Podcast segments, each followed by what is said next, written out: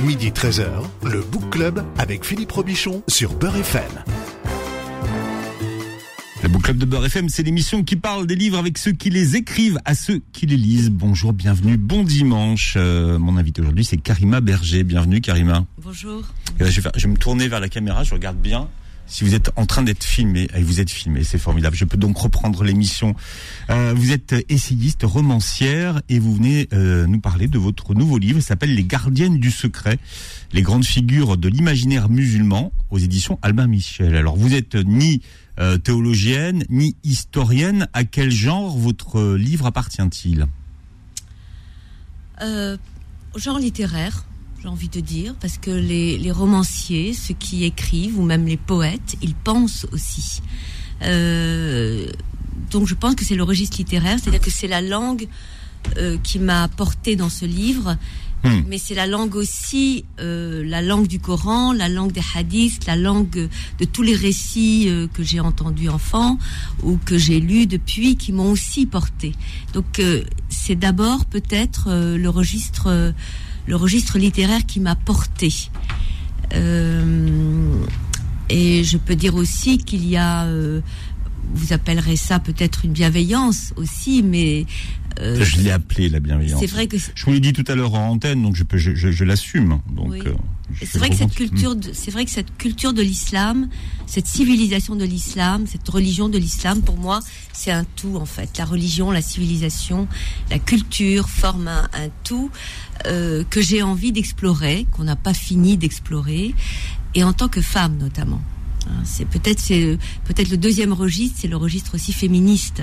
C'est comment une femme euh, va euh, lire, euh, va interpréter, va hmm. écouter tout ce qui s'est dit dans la culture de l'islam sur les femmes. Mhm. Féministe plus Ibn Arabi. Oui, plus l'émir Abdelkader. Et l'émir Abdelkader. Qui est aussi mon maître intérieur, si je peux me permettre. Alors, vous convoquez la figure de votre grand-mère, Sultane Tatoué, c'est elle qui, la première, vous apprend la Fatiha. Quel souvenir vous euh, gardez de cet apprentissage de la Fatiha C'est un souvenir euh, très fort, très puissant. J'avais été, euh, j'étais malade, je crois que j'avais 6 ans, 6-7 ans. une longue maladie et ma grand-mère venait tous les jours me voir, elle s'installait près de moi et elle m'apprenait la Fatiha. donc chaque jour c'était un verset euh, je ne comprenais rien.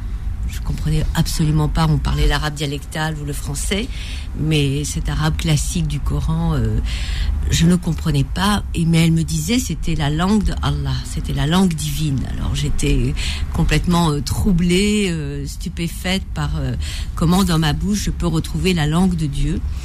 Et donc j'étais très excitée, même toute fiévreuse et toute faible, j'étais quand même allumée, je dirais, par par cet apprentissage.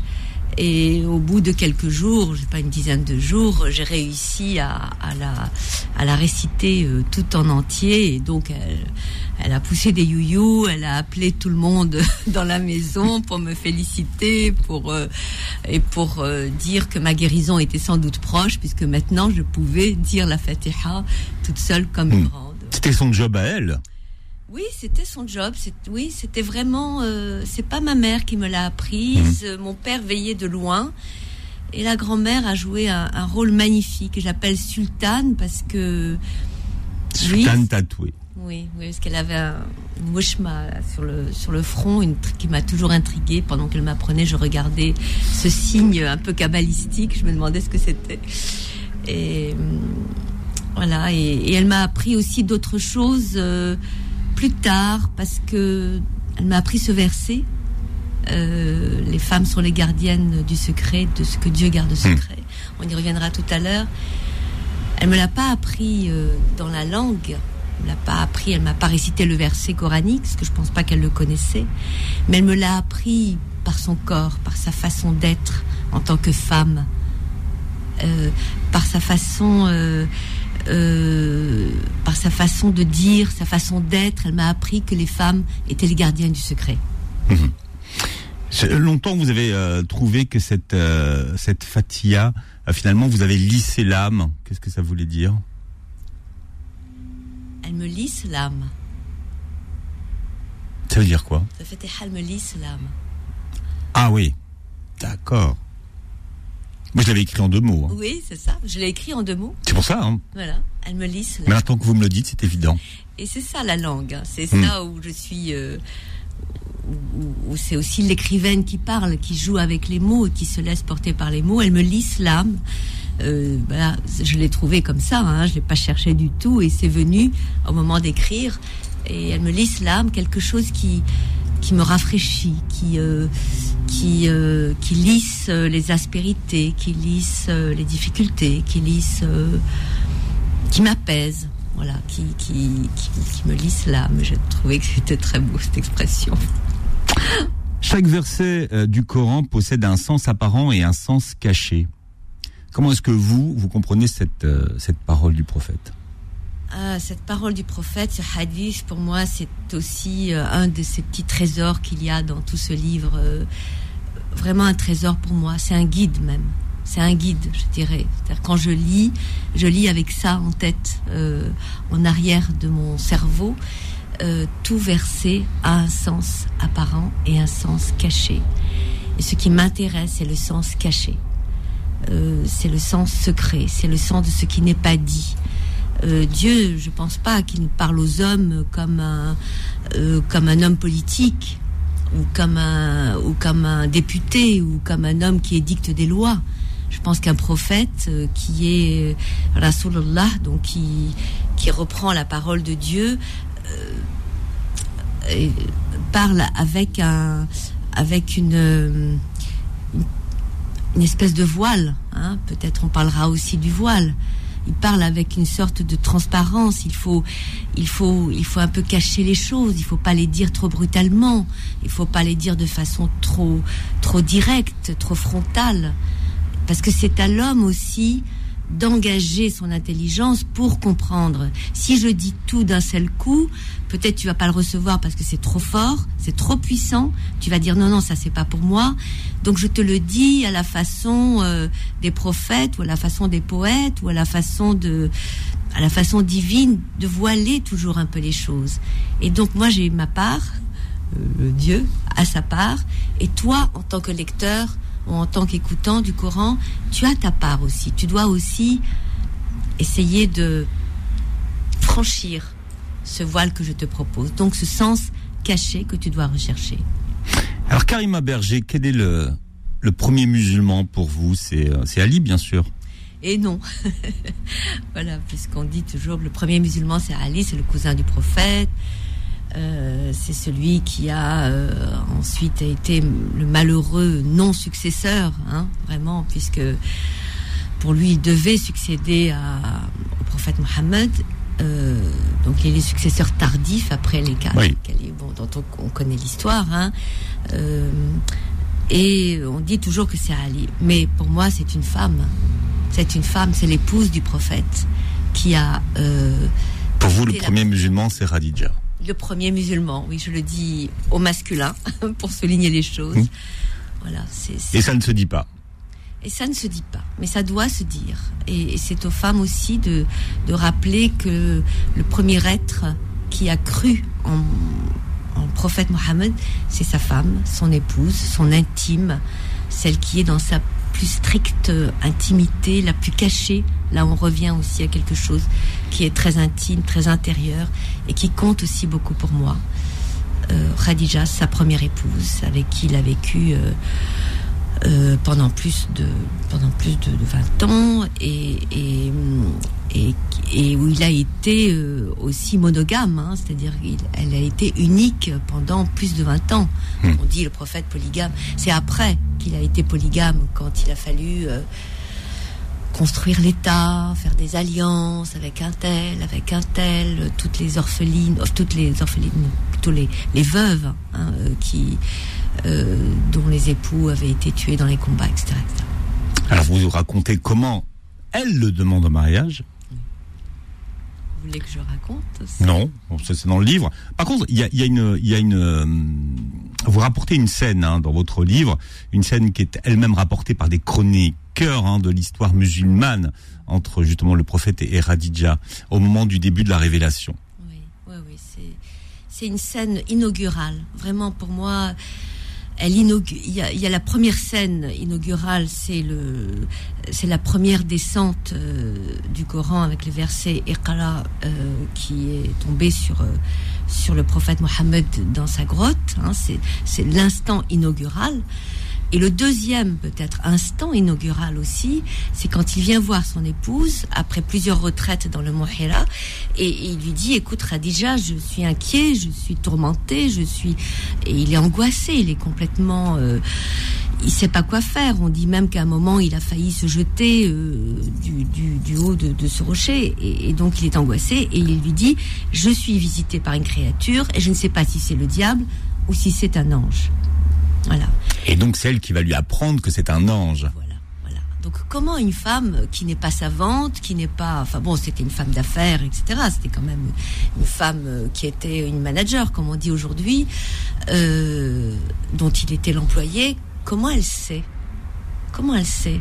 Elle n'est pas, euh, euh, elle n'a pas de savoir académique. Ce n'est pas une savante, ce n'est pas une théologienne.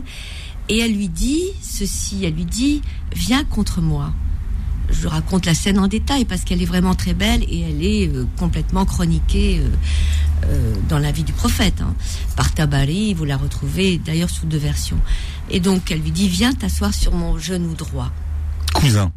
Cousin, oui, parce qu'à l'époque, euh, les liens étaient, vous avez raison de, de souligner ça, étaient très forts, endogamiques, on se mariait à l'intérieur d'une même tribu, ou d'un même clan, disons. Viens t'asseoir sur mon genou droit. Il dit, est-ce que tu le vois? Il dit, oui, je le vois encore. Je vois ces créatures et je ne sais pas la différencier. Alors assieds-toi sur mon genou gauche. Et sur le genou gauche, est-ce que tu le vois? Oui, je le vois encore. Viens t'asseoir dans mon giron. On dit en arabe, en tout cas en algérien, c'est-à-dire entre les deux cuisses, quoi. Vraiment. Le giron, centre, ouais. Le giron. Même si on a perdu effectivement l'explication aujourd'hui, mais c'est le, voilà, voilà. Voilà. Donc que ça soit au milieu. Est-ce que tu le vois encore? Euh, Oui, je le vois. Alors elle lui dit écoute, viens entre contre ma peau, entre ma chemise et ma peau. C'est-à-dire que c'est le prophète qui va se voiler puisqu'il va se mettre entre sa chemise et sa peau sur le basharan, sur, sur la peau. Donc euh, c'est le mot euh, le mot premier. Et donc il se met contre sa peau et, et, et il se voile parce qu'il y a toujours il y a toujours quelque chose de caché de Mm. donc il se il se met sous sa chemise et elle lui dit est-ce que tu le vois? Et il dit non je le vois plus. Et elle pousse un soupir de soulagement et elle lui dit tiens-toi ferme cousin ce n'est pas le diable c'est bien un ange qui te visite car quand un homme et une femme sont en état d'intimité les anges s'éloignent euh, par pudeur et donc, euh, et donc cette parole est quand même puissante, quand même. Une femme qui lui dit c'est un ange. Donc elle, elle sait ce qu'elle ne voit pas, puisqu'elle n'a pas vu la créature, et lui euh, ne sait pas ce qu'il voit. Hmm. Donc c'est ce partage entre homme et femme où lui voit et elle, elle sait. Et ce partage ne va cesser de, de, se, de se nouer dans le Coran et même dans l'histoire de l'islam, où les femmes ont un savoir qui n'est pas le savoir académique, qui n'est pas le savoir scientifique. Elles ont quelque chose. Alors, on, on a dit, les femmes ont l'intuition. Hein, on dit, euh, Oui, ouais. les hommes disent, oui, c'est l'intuition féminine. Pour moi, c'est un peu comme, euh, voilà, ça n'a pas le même statut que nous, les hommes, qui nous savons. C'est l'intuition. Eh bien, euh, en écrivant ce livre, le mot m'est arrivé complètement là aussi de façon euh, Sous la plume. sous la plume, Voilà. comme ça, guidée par mon inspiration. C'est une compétence pour moi. C'est vraiment, euh, je dirais, les femmes ont une compétence. Il faut plus dire l'intuition féminine. Voilà, je, je, je, suis, euh, je, revendique quelque chose. Ça n'est pas une intuition, c'est une compétence. Donc je, on ne dit pas c'est une intuition féminine, on dit c'est la compétence des femmes. Elles savent quelque chose que les hommes ne savent pas, qui n'est pas plus ou moins. hein. Il n'y a pas d'ordre de degré. Elles savent quelque chose que les hommes ne savent pas. Et il y a la présence de ce voile déjà, hein, euh, voilà, C'est ça. Et, et- et- qui cache. voilà, qui, qui, qui- parce qu'on a besoin de secrets pour des choses aussi puissantes. Je veux dire, euh, quand un homme et une femme sont en état amoureux, bah, ils ont besoin d'intimité. Hmm. Et, et le rapport à Dieu, le rapport à, au message du prophète, il doit rester, il, il doit aussi se tenir secret. C'est ce hadith de, de- non, c'est le verset du Coran qui dit quand tu pries, euh, ne prie pas à haute voix et ne prie pas à basse voix. Prie à mi-chemin d'une voix qui est euh, peut-être que peuvent entendre les, anges ou mais pas une voix trop forte et pas une voix complètement silencieuse. Et, et peut-être c'est le registre même euh, du registre divin humain. Karima Berger est notre invité, l'invité du Book Club jusqu'à 13h. Je rappelle le titre de ce livre dont on parle ce matin. Karima, euh, Karima s'appelle Les gardiennes du secret, les grandes figures féminines de l'imaginaire musulman, dont on parlera tout à l'heure de l'imaginaire musulman, même si elles ne sont pas toutes musulmanes, on le verra également. Et votre éditeur, c'est Albin Michel. Le Book Club revient dans un instant. Midi 13h, le Book Club avec Philippe Robichon sur Beurre FM. Voilà, Karima Berger qui est notre invitée aujourd'hui à l'occasion de la sortie de son livre qui s'appelle Les gardiennes du secret, les grandes figures féminines de l'imaginaire musulman chez Albin Michel. Donc euh, ces grandes femmes euh, de l'islam, euh, vous leur aviez promis hein, de, de parler d'elles. Euh, la première c'est Agar. Agar, la servante de, de Sarah, à qui vous dédiez le livre. Et, et la deuxième, c'est Sherazade. Pourquoi Sherazade? Pour moi, ce sont deux femmes euh, emblématiques, mais pourquoi Sherazade? On reviendra sur Agar. Pourquoi Sherazade? Parce que Vous voyez, je vous pose, je, je fais exprès de vous poser la question, hein, parce Oui. que finalement, Agar, on, on comprend, Oui. mais, mais Sherazade, on dit, mais qu'est-ce qu'elle vient faire dans cette histoire? Sherazade, elle est, elle est, je l'appelle la rédemptrice parce qu'elle nous a sauvés. Elle a sauvé le, non seulement le genre féminin, mais elle a sauvé le genre humain. Hein, je rappelle, Sherazade, donc c'est l'héroïne des Mille et Nuits. Euh, elle est l'épouse euh, d'un espèce de tyran, enfin un sultan euh, im- imaginaire, hein, puisque les Mille et Nuits, c'est une œuvre de fiction. C'est une œuvre de fiction. Donc son mari est extrêmement jaloux parce qu'il a vu euh, il a vu d'autres femmes euh, tromper leur mari. Donc il a dit toutes les femmes sont comme ça. Euh, donc je vais te tuer. Enfin donc il a et elle lui dit je vais te raconter une histoire.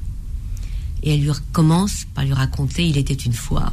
Et elle commence le premier récit. Donc elle fait appel à son intelligence à son imagination à sa sensualité euh, à sa poésie, parce qu'il y a beaucoup de poésie dans les Mille et Nuits, et elle commence à lui raconter. Et c'est une sorte d'ivresse, comme si elle enivrait un peu son mari.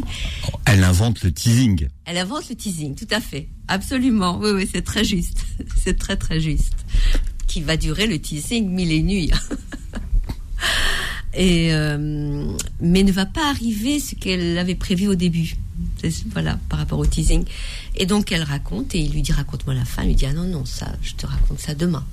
Et il est tellement pressé euh, euh, d'écouter la fin du récit euh, qu'il ne la tue pas et qu'il diffère son projet de l'assassiner, parce qu'il n'y a pas d'autre mot. Et donc elle va le tenir comme ça mille et une nuits. Ils font des enfants, ils ont le temps de faire des enfants, bien entendu. Et, et, à la fin, euh, à la fin, euh, donc il lui dit mais comme ton conte est beau, comme tes récits sont beaux, c'est-à-dire il les convertit. Elle convertit son époux qui avait imaginé de tuer sa femme et toutes les femmes, elle le convertit à la beauté de la poésie, de l'imagination, des récits, de l'invention, de la fiction. Et, et je trouve ça magnifique, comme euh, parce qu'elle non seulement elle a sauvé sa peau avec la parole, Hmm. elle a sauvé la peau de ses sœurs, de ses femmes, et elle a sauvé la- le genre humain, puisque s'il n'y a plus de femmes, il n'y a plus d'espèces, il n'y a plus de génération, il n'y a plus d'hommes, il n'y a plus de femmes. Donc c'est extraordinaire. Voilà, Charlazade, je lui, je l'aime beaucoup. Alors, bien sûr, vous pouvez me dire, mais Charlazade, c'est une œuvre de fiction, hein? Pour ça que je dis dans l'imaginaire musulman, mais elle compte aussi beaucoup pour nous. Et Charlazade n'est pas seulement, telle qu'on la voit en Occident, euh, la danseuse des sept voiles. C'est une femme qui parle, une femme qui prend la parole en son nom, qui invente, qui ose, qui, qui dit, qui récite, qui euh, donc elle met, elle met son corps en jeu, elle met son intelligence en jeu. Il y a, il y a deux mots qui me que je retiens beaucoup pour les femmes, c'est la compétence dont j'ai parlé tout à l'heure et l'intelligence, parce qu'il y a une intelligence qui est aussi à l'œuvre, qui n'est pas la même. Et je reviens donc sur Les Mille et Nuits, et c'est une œuvre de fiction qui s'est étalée sur plusieurs siècles, parce qu'elle a été écrite euh, sur plusieurs siècles, elle a été écrite sur plusieurs continents, sur l'Inde, la Syrie, euh, l'Orient, euh, et elle a été écrite par des hommes, normalement, puisque les hommes sont inconnus, on ne sait pas qui a écrit, mais je suis persuadée qu'il y a un génie féminin qui a présidé à l'écriture de ces mille et une nuits. Alors il y a euh, Agar, la, la, bannie. Qu'est-ce que ça signifie Agar d'ailleurs? Que signifie son prénom? Hajar, c'est un nom troublant, un nom blessant, un nom euh, un nom qui me fait mal parce qu'il veut dire l'exilé, qui veut dire la fuyarde, qui veut dire euh, oui, qui veut dire celle qui fuit, celle qui part, euh, celle qui part, l'exilée.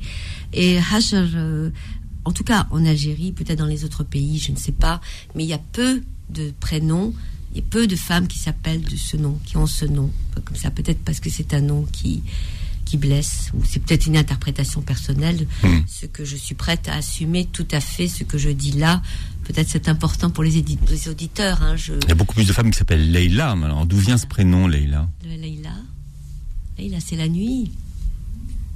Voilà, Leïla, c'est la, nuit, et, et la nuit, elle dit tout de l'islam. Elle dit tout de la lumière de l'islam, de la lumière de la nuit. Parce que la nuit porte la lumière en elle, la lumière des étoiles, la lumière de ce qui. Vous pouvez pas voir la lumière. Euh, la lune, vous la voyez euh, grâce parce qu'elle reflète le soleil, parce qu'elle reflète la lumière du soleil. il y a hmm. tout un jeu entre la lumière et l'ombre en islam qui est extrêmement important. Peut-être on reviendra sur Laïla et Majnoun.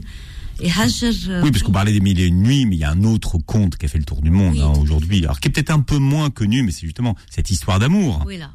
Entre Leïla et Kaïs. Leïla et Majnoun, Leïla et Qais, tout à fait, puisqu'il s'appelle Qais au début. Et c'est un conte, euh, un récit qui est devenu ensuite un récit mystique, hein, mais c'est un conte de la tradition orale contemporain euh, du 7e siècle du prophète Mohammed, qui est né en Arabie. Hein. Bah, après, ça a été repris beaucoup par le persan. Donc, Qais est fou, amoureux de Leïla. Sauf que il est poète et il a chanté la beauté de Leïla dans les rues euh, de la ville, donc on ne chante pas. Donc c'est un déshonneur. Donc le père de Leïla interdit bien sûr tout contact entre sa fille et ce Reis en lui disant tu ne peux pas. C'est un homme qui t'a déshonoré puisqu'il a chanté ta beauté. C'est comme s'il t'avait dévoilé devant les autres. Et, donc il lui interdit et, lui devient fou amoureux. Il, lèche le sol où, par où est passé euh, euh Leïla. Euh, il caresse le chien que Leïla a caressé. Euh, il se cache dans un troupeau de moutons.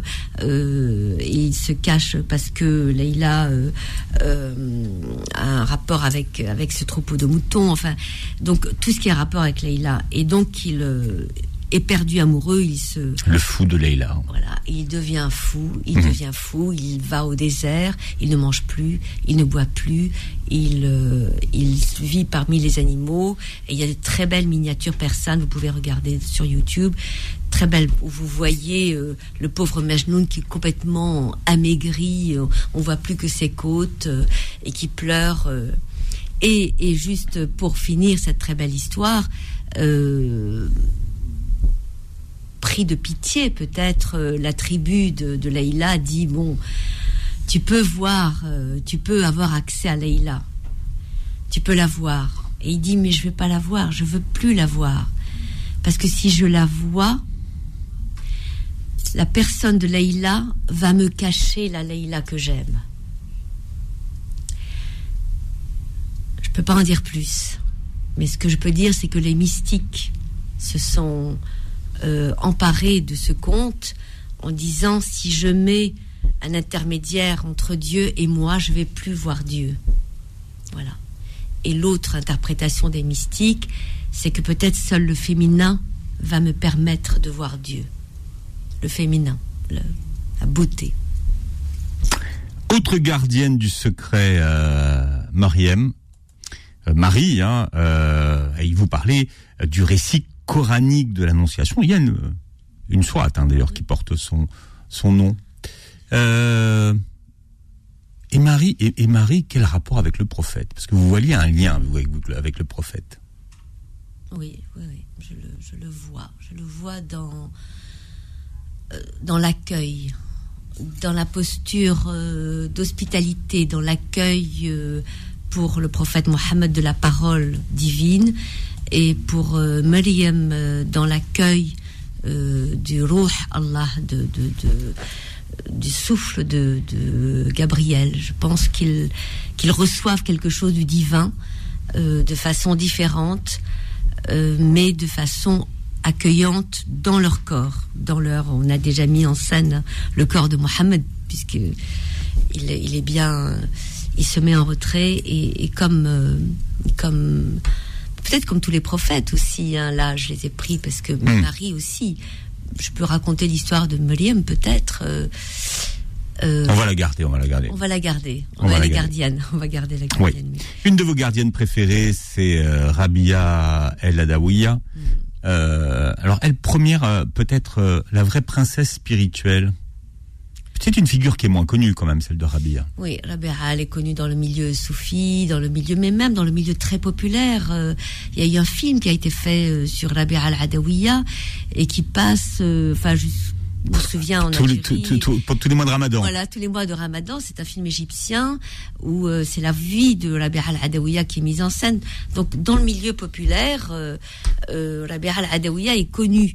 Alors, euh, évidemment, ses poèmes ou ses quatrains sont pas tous connus, mais, mais elle est une figure une très belle figure, hein, Rabia al-Adawiya, c'est un siècle après le prophète, hein, c'est le huitième siècle, donc c'est quand même presque contemporain, disons. Elle n'a appris de personne, elle n'a pas, elle pas eu de disciples. C'est une autodidacte. Une autodidacte, mm. absolument. Que Dieu a pourvu de d'illumination, hein, on peut dire, c'est une très très grande mystique, c'est la première mystique, la princesse des mystiques, dit-on, euh, puisqu'elle était une esclave, euh, joueuse de flûte, chanteuse, peut-être aussi d'autres choses. Hein. Euh, et puis elle a été libérée par son maître le jour où il a vu que... Qui était très méchant avec elle, en fait. qui était très, très, dur, avec elle. Très très dur avec elle, et, et il se réveille la nuit et il voit qu'il y a une lumière au-dessus de sa de sa chambre. Et, là, plus tous les autres comportements de Rabia, quand il la voit se prosterner, quand il la voit euh, en méditation, plus cette petite lumière en, plein de, en pleine nuit, et il la libère euh, le lendemain matin, et on dit que ses doigts luisaient comme des lampes. La nuit, enfin, c'est toujours, voilà, il faut toujours la lumière, euh, faut toujours la nuit pour que se révèle la lumière. Et, et Rabia n'a pas écrit, mais elle a laissé des paroles, des hadiths. Elle a laissé, on peut pas dire hadith parce que le hadith est réservé euh, aux prophètes et ensuite aux, imams de la tradition chiite. Euh, mais euh, elle a laissé des, paroles qui sont reprises et qui sont qui sont très très belles, qui sont et c'était une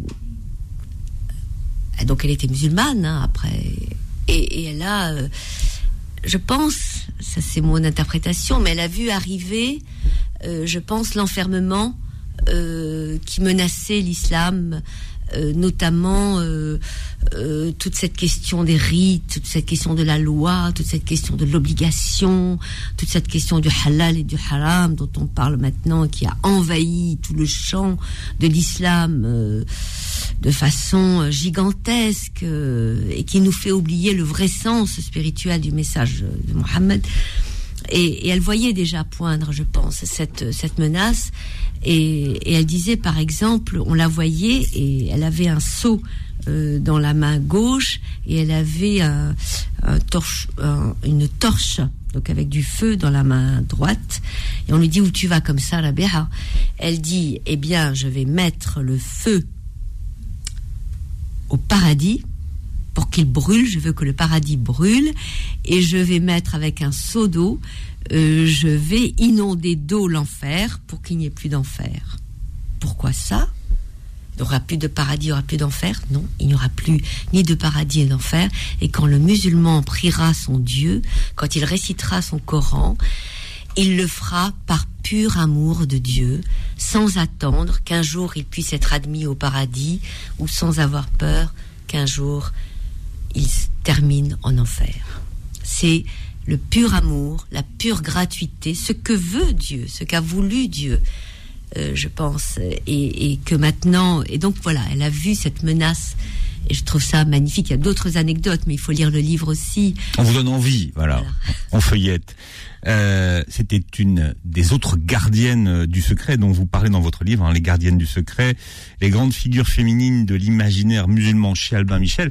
On va s'intéresser à la traduction euh, du verset 34 de la sourate 4 dans un instant. C'est le book club de Karima Berger ce matin. Le book club revient dans un instant. Midi 13h, le Book Club avec Philippe Robichon sur Beurre FM. Votre invité aujourd'hui, c'est Karima Berger qui publie Les Gardiennes du Secret, les grandes figures féminines de, l'imaginaire musulman aux éditions Albin Michel. Je vous parlais avant la publicité de cette sourate 4, hein, euh, Les femmes, Nissa, euh, et du verset 34, puisque c'est au cœur de ce verset qu'on trouve le les gardiennes du secret. C'est ça, c'est qui a donné son titre euh, au livre. Au livre, oui. Voilà, oui, c'est un verset étonnant parce qu'il est, euh, c'est un verset qui se, enfin, c'est le verset 34, il est assez long. Et, les féministes disent, euh, les féministes occidentales, hein, disent que c'est le verset le plus misogyne du Coran c'est incroyable parce qu'il parle, vous savez, les hommes ont un rang supérieur aux femmes, etc. Ça commence comme ça, ouais. Voilà. En fait, c'est pas ça. Et des grandes théologiennes comme euh, Asma al-Rabot, Mernissi, euh, euh, Neila Tabara, euh, parce qu'il commence à y avoir des théologiennes femmes et qui ont montré que la supériorité était liée au devoir économique des hommes de subvenir aux besoins de la famille. C'était pas du tout une mmh. supériorité essentielle. Et puis le deuxième, c'est si elles vous sont, donc la fin du verset, si elles vous sont indociles, euh, faites ceci, faites cela, et sinon, et sinon, et sinon, ben, battez-les. Donc là aussi, c'est une interprétation qui est euh, euh, qui est fausse parce que battez-les, c'est en fait, enfin c'est pas battez-les, c'est prenez en exemple donnez-leur l'exemple euh, d'un éloignement. Voilà, de, éloignez-vous d'elle, hein, puisque le mot euh, euh, d'Araba existe plusieurs fois dans le Coran et il a à chaque fois des sens différents. Vous avez comparé d'ailleurs toutes les traductions, enfin beaucoup de traductions hein, qui, qui, en existent. mais alors le secret dont on parle. Et au milieu de. Alors c'est quel mot en arabe ce, secret? Alors le secret c'est en fait le raib, parce que le secret c'est sir. Mais là, c'est le raib. Euh, c'est le raib et, et le et, et, je n'ai pas voulu traduire par euh, les gardiens du mystère parce que les gardiens du mystère, euh, ça fait un peu ésotérique, hmm. ça nous envoie sur des choses qui sont pas qui sont pas justes. Donc j'ai dit les gardiens du secret. Hmm. donc les gardiennes, donc les femmes. Euh, on sait que ce sont elles qui le gardent, mais on ne sait pas très bien en quoi consiste ce mystère. Voilà, finalement. Ce secret. Les femmes vertueuses, mais je considère que nous sommes toutes vertueuses. Les femmes vertueuses sont les gardiennes du secret, de ce que Dieu garde secret. Bima Allah. Mais on ne sait pas ce que c'est que le, comme vous le dites, on ne sait pas ce que c'est le secret, mais on sait que Dieu leur a confié un secret. Et j'ai trouvé ça magnifique de d'avoir au milieu de ces deux versets, d'avoir euh, hmm. cette tranche-là. Et j'ai dit, ça c'est pour moi. Jusqu'à présent, mais je suis pas une, grande connaissance, je suis pas du tout une connaissante. Euh, j'espère qu'il y a des commentaires de ce de cette phrase euh, que je n'ai pas trouvée. Euh, donc il y a encore beaucoup de travail devant nous, à nous femmes, pour aller euh, exhumer tous ces versets. C'est même ce que vous dites, mon savoir est subjectif. Oui, et je ah. le revendique. Hein, je, vraiment, je, je, peut-être d'autres femmes, d'autres personnes viendront et mettront en cause ce que je dis là aujourd'hui, et j'accepterai si c'est euh, si c'est soutenu, si c'est justifié. J'ouvre des pistes. Il y a énormément de travail à faire et nous en sommes au tout début. Et, chaque femme, pardon, que vous convoquez, elle, a une partie du secret, donc c'est ça. A une partie du secret, a une partie, oui, c'est tout à fait un tableau, euh, un espace de kaléidoscope, hein, où à chaque fois on voit euh, euh, chacune complète le portrait de le portrait de l'islam. Hein, le portrait du secret de l'islam, du, du secret de, cette de cette religion, de ce message, parce que l'islam c'est d'abord euh, c'est d'abord un message. Et ce verset euh, donc a été traduit euh, par la plupart des traductions, notamment la traduction de l'Arabie Saoudite, hein, ce Coran que l'on trouve partout dans les librairies, c'est les femmes vertueuses, dévotieuses doivent se garder, doivent garder leur pudeur, comme le leur a commandé Dieu, pendant l'absence de leur époux. Entre parenthèses, pendant l'absence de leur époux. Alors que nulle part dans le verset, il y a le mot époux. Il y a comme le leur a commandé. Euh, mot à mot, c'est vraiment les femmes vertueuses, dévotieuses, sont les gardiennes du secret, de ce que Dieu garde secret. Et on a rajouté les époux ou les maris Ce que Dieu garde euh, secret, dans une dizaine de traductions. Je les cite dans le livre. On peut s'y Oui, oui, c'est pour ça que je dis que. voilà, c'est quand même. euh, alors ça, c'est à la fois dans la traduction, mais quand vous demandez à un musulman euh, ce que ça veut dire, eh ben, il vous dit ça, parce que dans la tradition, euh, dans la tradition du commentaire du Coran, c'est les femmes doivent se garder pendant l'absence de leur mari.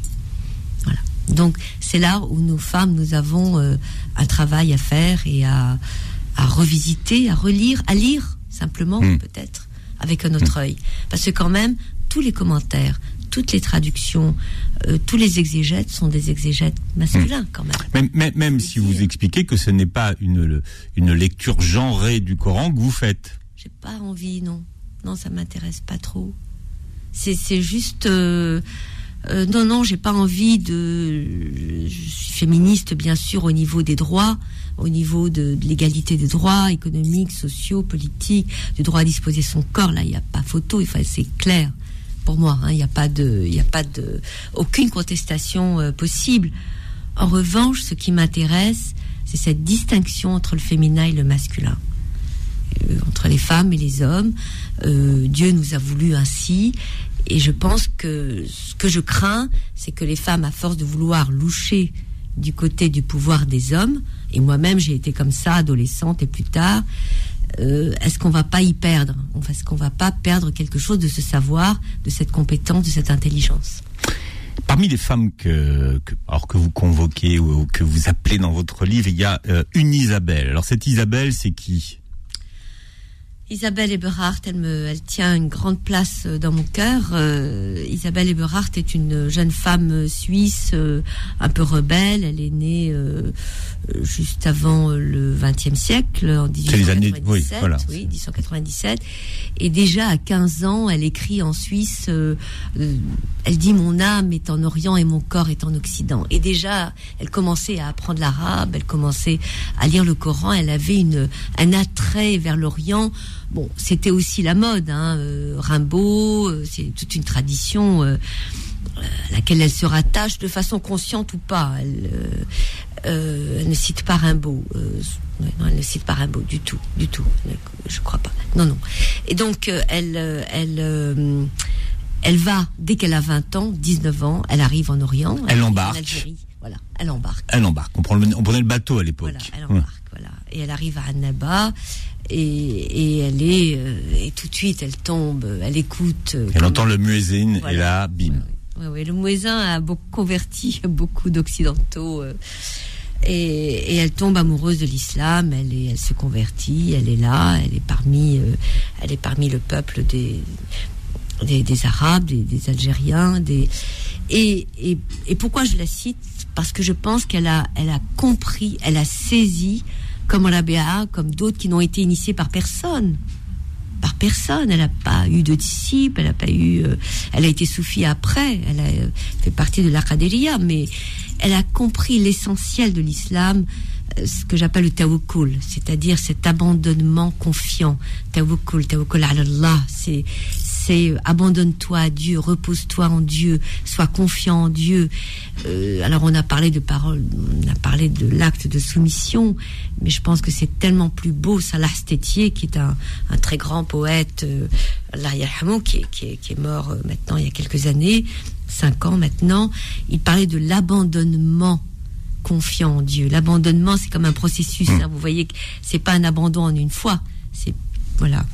Et Je voudrais que vous nous lisiez quelque chose, Isabelle Everhart, pour terminer cette émission. Oui, je veux bien. Je veux bien. Dès les commencements extrêmes de ma vie arabe, la splendeur incomparable du Dieu de l'islam m'éblouit, m'attira en un ineffable désir de pénétrer mon être de la grande lumière douce issue de l'âpre et magnifique désert. Je voudrais pouvoir me prosterner dans la poussière en une adoration infinie. Pour la première fois, je murmurai avec la foi inébranlable des Arabes Allahu Akbar. Je n'étais plus seul en face de la splendeur triste des mondes. Conduite par une force mystérieuse, j'ai trouvé ici ce que je cherchais. Force et quiétude des choses qui semblent durer indéfiniment parce qu'elles s'acheminent doucement vers le néant, sans fracas, sans révolte, sans agitation, sans même un frisson, vers l'inévitable mort. Je me nourris que de silence et de thé tiède. Des vibrations glorieuses montent du sol stérile. Tous les êtres affaissés se redressent, alors plus grands et plus beaux. C'est une douce et très consolante renaissance de l'âme tous les soirs. Je ne suis plus qu'un corps subtil. Mon âme est comme une grande coupe qui déborde. Isabelle Evrard. Alors, elle avait un double littéraire d'ailleurs. Hein. Oui, oui, ben, elle était écrivaine. Je ne l'ai pas dit, pardon. Mahmoud Saadi. Elle écrivait des papiers sous ce, nom de, de, plume. Elle a écrit des romans, des nouvelles. Elle était journaliste aussi. Et elle a pris non seulement son nom de plume, c'était Mahmoud Saadi, mais son nom aussi, on l'appelait Mahmoud. Et tout le monde faisait comme si on ne voyait pas que c'était un homme, parce qu'elle était déguisée en homme, elle, portait ouais. Et elle était mariée avec un homme qu'elle chérissait beaucoup, qui s'appelait Mahmoud.